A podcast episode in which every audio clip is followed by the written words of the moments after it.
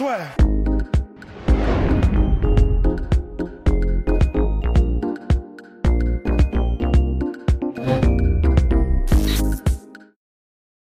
bonjour à toutes et à tous et bienvenue dans le podcast La soirée avec Mr. Rusty. Business is back in town.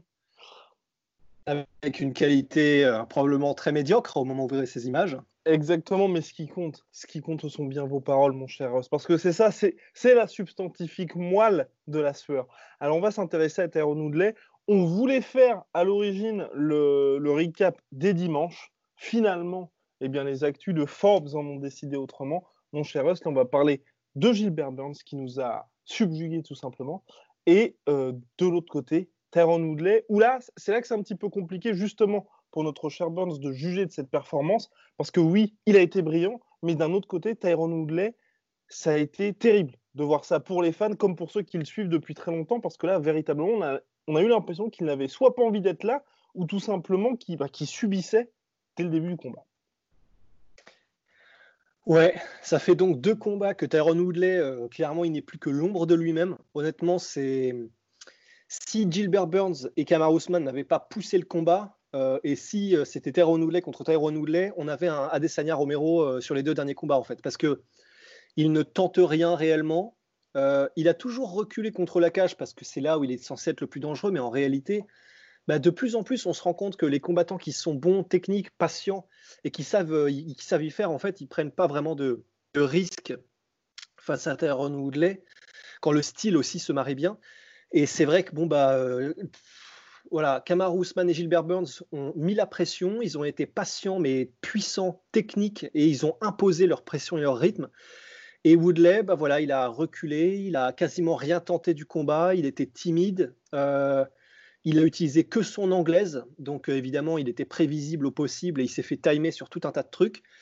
Et voilà, de l'anglaise, même pas vraiment beaucoup de feintes, euh, il recule, il doute, il ne fait rien, il n'est pas actif c'est vraiment un fantôme maintenant en fait, Tyrone Woodley. Il est évidemment dangereux, mais euh, voilà, il serait dangereux probablement s'il était euh, face à quelqu'un qui est un peu moins, parce que c'est quand même un vétéran, euh, Gilbert Burns, quelqu'un qui serait un petit peu moins assuré et confiant dans les armes qu'il apporte et puis le, temps qu'il peut mettre en marche, ça pourrait marcher, mais là, contre des gars comme Kamaru, contre des gars comme bah, du coup Gilbert Burns maintenant, bah, ça marche pas en fait. Donc je, ne sais vraiment pas où va Tyrone Woodley parce que c'est pas un problème physique, c'est pas un problème. Je pense que c'est juste un problème de où il a plus envie en fait. Enfin, il a été champion, il a eu sa carrière.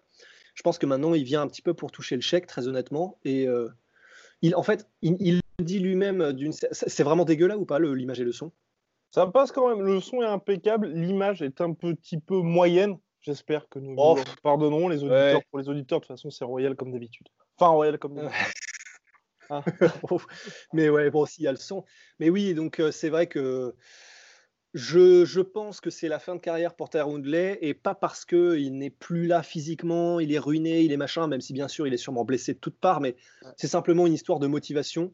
Et euh, maintenant, c'est juste qu'en tant qu'ancien champion, il a probablement un bon contrat quand il vient, euh, quand il vient toucher un peu d'argent euh, pour combattre. mais il n'a plus la motivation. Quand même, mon cher Rust. ouais, mais maintenant, ça va changer, non? Ah oui, ah oui, bien sûr, oui.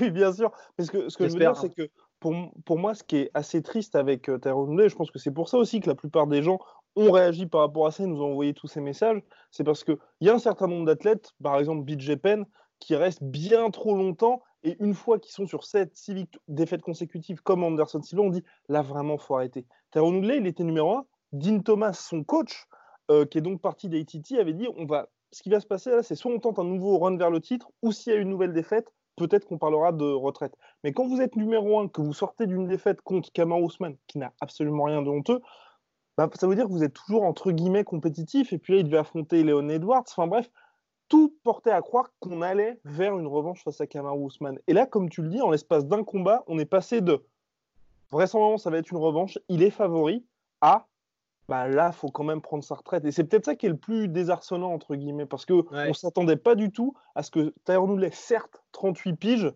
que tu aies cette impression de jour et de nuit. Ben ouais, parce que déjà, premièrement, euh, un, truc qui est, c'est pas alarmant, mais dans le sens, c'est une alarme vers la retraite, c'est que lui-même, Tyrone Woodley a dit en post-combat, en après-combat, je suis étrangement en paix en fait euh, avec tout ça, alors que je viens de me faire botter le cul. c'est quand même, on va pas se mentir, là, euh, c'est une autre manière de dire. bon, en fait, je, si, si c'est la fin, c'est la fin, c'est pas très grave. Donc c'est vrai que c'est pas vraiment la motivation qu'on entend généralement dans la bouche de quelqu'un qui est motivé comme jamais, qui veut repartir vers la ceinture, etc. Et, et les performances, c'est vrai, sont voilà, c'est pas comme s'il avait perdu son menton, c'est pas comme si euh, euh, il était aussi bon qu'avant, mais clairement il s'est fait dépasser par une nouvelle génération. C'est juste que là, c'est vraiment lui le problème. J'ai l'impression, c'est vraiment lui qui, voilà, il est plus vraiment là. Il est, euh, voilà, il est, il est là, mais le vrai Tyrone Woodley qu'on a connu lors de ce run vers le titre. Et, encore son run vers le titre, je, ne vais pas réécrire l'histoire, mais je l'ai pas trouvé non plus. Il, a. non, sais pas comment dire. Non, non, il l'a joué stratégique. Il l'a joué stratégique. Il a sagement attendu parce que Dana White lui avait promis le title shot. Et il a eu par contre cette super performance contre Robbie Lawler et puis ensuite un Reign que l'on connaît. Mais je suis d'accord avec euh, ça. dans le sens où c'est pas un run vers le titre comme Kamaru Usman où vous nettoyez la catégorie et ensuite vous poinçonnez ça. Ou même aujourd'hui les Leon Edwards, les Burns où il y a 6-7 victoires consécutives, vous faites bon, bah ok, euh, filez-lui le title shot parce que là, sinon, il va, il va nous supprimer toute une génération. Non, Woodley, il a sagement attendu. Euh, enfin, sagement attendu, il a quand même battu les gars, mais il a quand même bénéficié du fait qu'il fallait un challenger et que c'était lui le prochain. Bien sûr, ouais. Voilà, en fait, c'est ça. Il y a, hum, avec les challengers que tu as cités avant, il y avait vraiment cette notion de ils sont indéniables, c'est des rouleaux compresseurs et dans la catégorie, euh, voilà, ils font le ménage pour qu'il n'y ait plus aucune saleté qui puisse venir euh, s'en prendre à eux, tu vois, pour essayer de, négocier à leur place euh, un title shot. Là, vraiment, il a.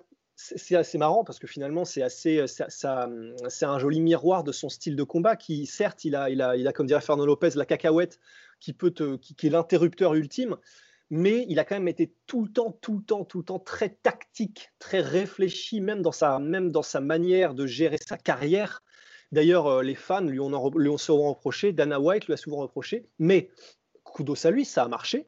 Il a été champion et il a défendu son titre. il a eu tant mieux pour lui. Et énorme longévité aussi, parce que, mine de rien, petit point statistique, Tyrone Woodley est le plus le champion welterweight le plus âgé. Donc lors de sa défense de ceinture face à Kamar Ousmane, jamais un champion welterweight à l'UFC n'avait été aussi âgé. Ah ouais, mais attends, mais pourtant c'est pas très vieux. C'est quoi C'était genre 35-36 37 euh, piges, du coup. Ah, il a 37 ah, bah, là, il avait 7 ans? Complètement. Là, il a 38 ans et donc euh, il avait 37 ans. Ah bah la vache ah, Tu vois, je, je, pensais même pas. il fait jeune. Hein. Eh oui. je sais pas, je sais pas. Il a mangé pas mal de soupe. Mais c'est vrai que, en fait, il y a, y a, c'est ça le problème avec Tyrone Woodley. Et c'est pour ça que personnellement, euh, j'ai jamais été ultra fan du bonhomme parce que c'est toujours excitant d'avoir quelqu'un qui peut te mettre KO comme ça sur un coup, même s'il est un peu attentiste le reste du temps. C'est excitant quand il met le KO, quand il le met pas, ça l'est un peu moins. Et ça peut très souvent faire des trucs un peu chiants. Et, après, même en dehors de la case, j'ai jamais été vraiment fanat du bonhomme, personnellement. On sait tous que vous écoutez euh, ces morceaux de rap, mon cher. On le sait tous. ouais. Tu, tu les as écoutés, les morceaux? J'ai essayé, j'ai commencé à saigner les oreilles, donc très rapidement, j'ai reposé mes écouteurs. Ah ouais, vraiment? Objectivement, c'est le bien.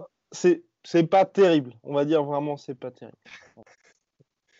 Mais bon, et en plus, oui, voilà, c'est un truc, euh, d'ailleurs, euh, très, bon, très bonne transition. Il a fait aussi beaucoup de trucs en dehors de la cage. Il a fait du cinéma, il a fait du rap, il est analyste et euh, il est sur pas mal de bureaux à la télé.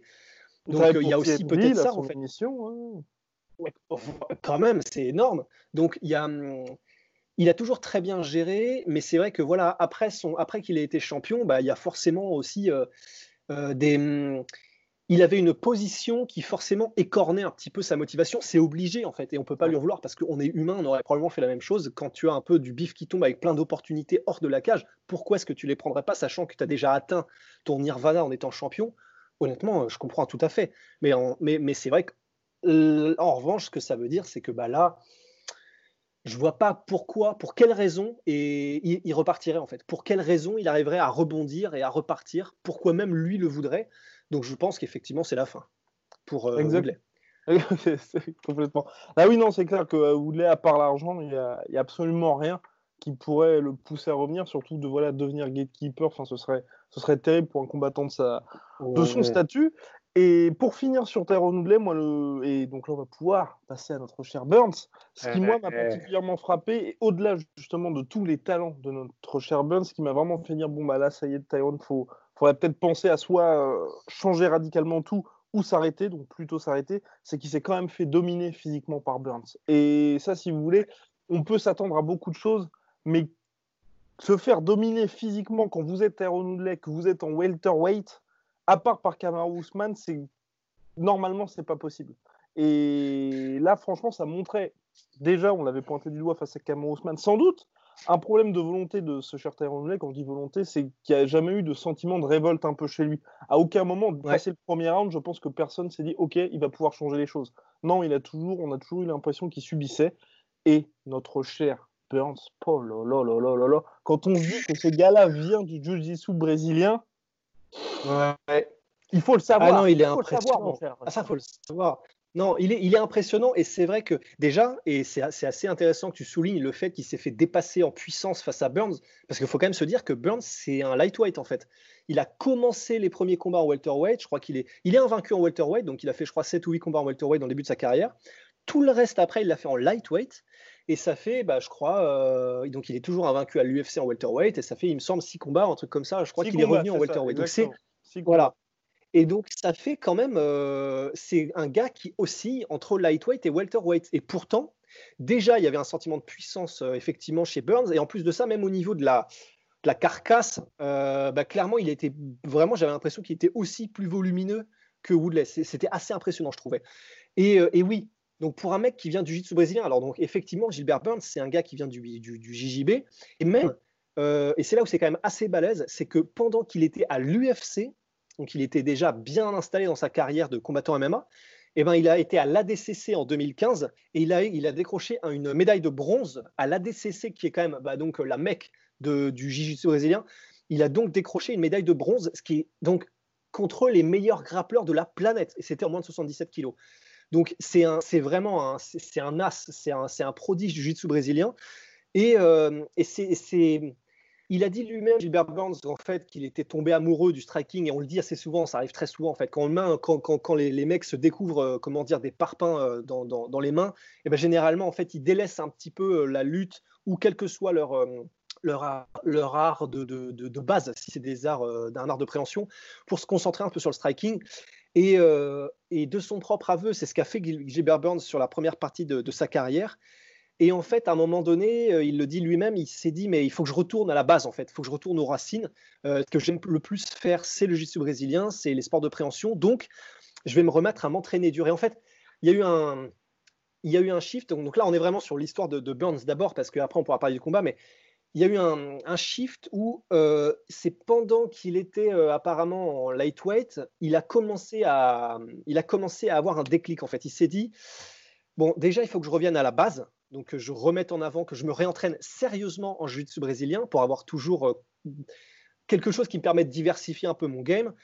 Et en fait, il a aussi changé son coach, il a changé de club, donc il est allé chez Hard Knocks 365 avec Henri Houft d'ailleurs, qu'on a vu dans son corner là ce week-end il a pris un préparateur mental et euh, et il a commencé, bon déjà, il a ensuite, donc il est revenu en welterweight, et il a commencé à mettre tout ça en branle. Et euh, bon, contre Dan Hooker, en fait, euh, d'ailleurs, et c'est pour ça qu'il a pris un coach mental, il disait, bah, c'est que je, je, je, l'ai blessé, je me, je me suis plus senti, et j'ai laissé un peu la, comment dire, mon côté foufou passer, et je me suis fait avoir, et ça n'arrivera plus. Donc en fait, et c'est ce qu'on a vu avec Woodley, maintenant, il a cette âme au fond de lui de chasseur, de mec qui, aime le sang chaud et qui le chasse, etc. Et, mais il a su rester patient. Et euh, il a su rester patient. Il était vraiment constamment en cadrage de Tyrone Woodley, pendant le combat, mais tout en restant mesuré. Il a été ultra diversifié dans ses attaques. Les low kicks qui sont passés, les high kicks, des coups au corps, des projections, des parfaitement timés les projections, euh, des menaces en clinch, une super anglaise, des coups surpuissants.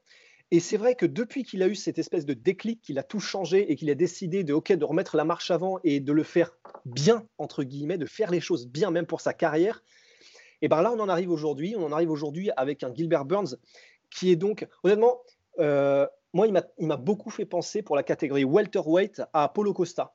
Un gars qui avance constamment, surpuissant, un tank, que ce soit en middle, euh, que ce soit en anglaise, quelqu'un qui il te, il te touche souvent, mais quand il touche, euh, ok, il n'y va pas à 100%, mais on est facile à 85 quand même. Donc quand il touche, il blesse. Avec et on a vraiment cette impression de combat en plus quand même.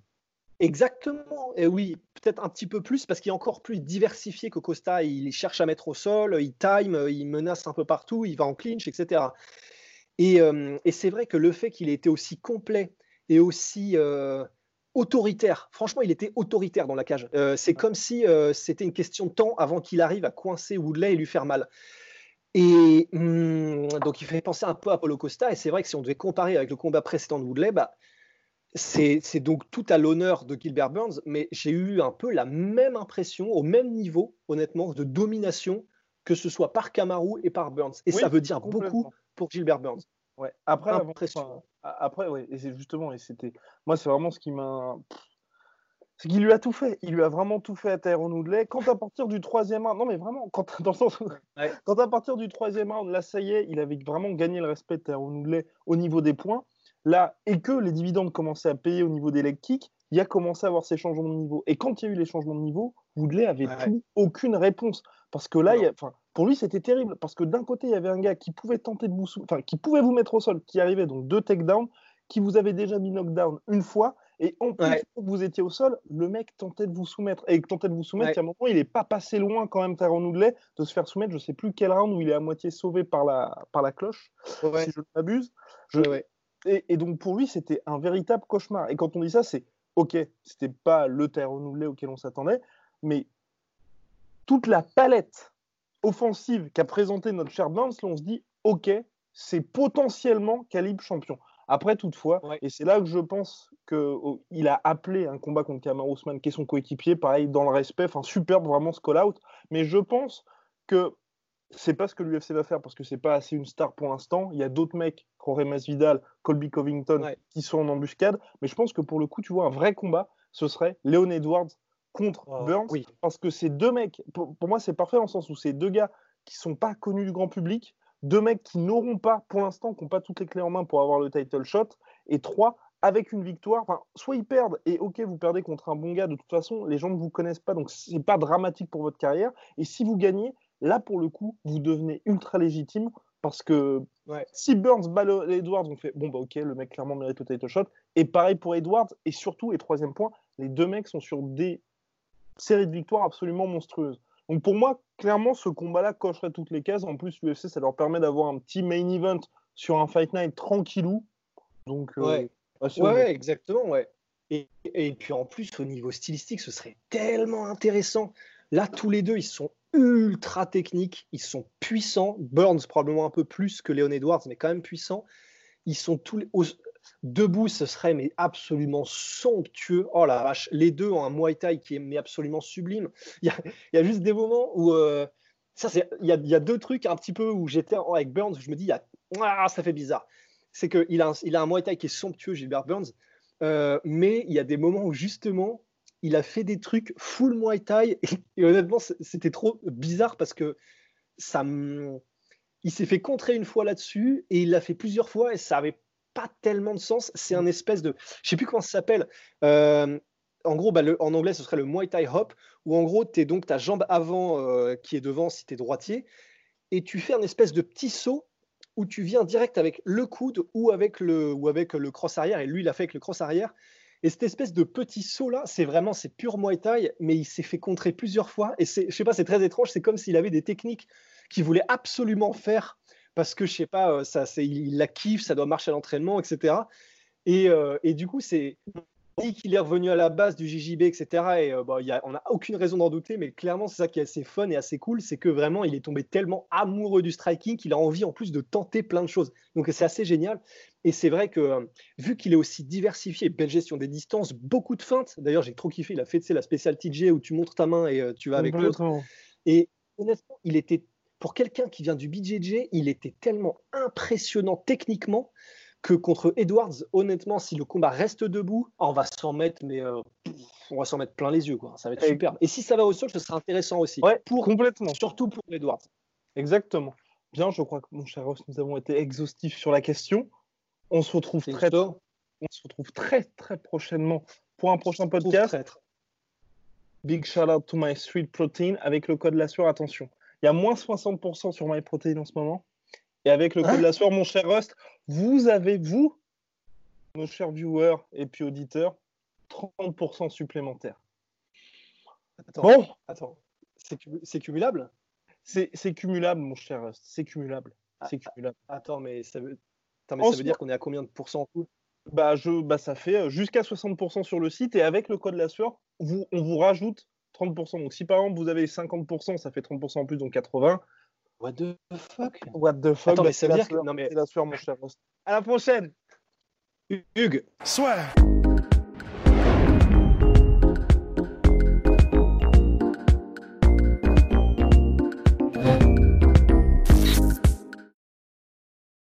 Et voilà, c'est la fin de votre épisode du podcast La Sœur. Si ça vous a plu, n'hésitez pas à nous mettre les 5 étoiles sur Apple Podcast ou sur Spotify. Vous pouvez aussi nous laisser un petit commentaire, ça nous aidera beaucoup. Et si vous voulez aller plus loin avec nous, vous tapez La Sueur sur toutes les plateformes ou sur les réseaux sociaux, vous nous trouverez. Et là, vous nous écoutez très certainement en audio. On est aussi en vidéo sur YouTube, mais également sur Snapchat. Là encore, vous tapez la sueur et on sera là. Merci de votre fidélité et à très vite pour de nouvelles aventures.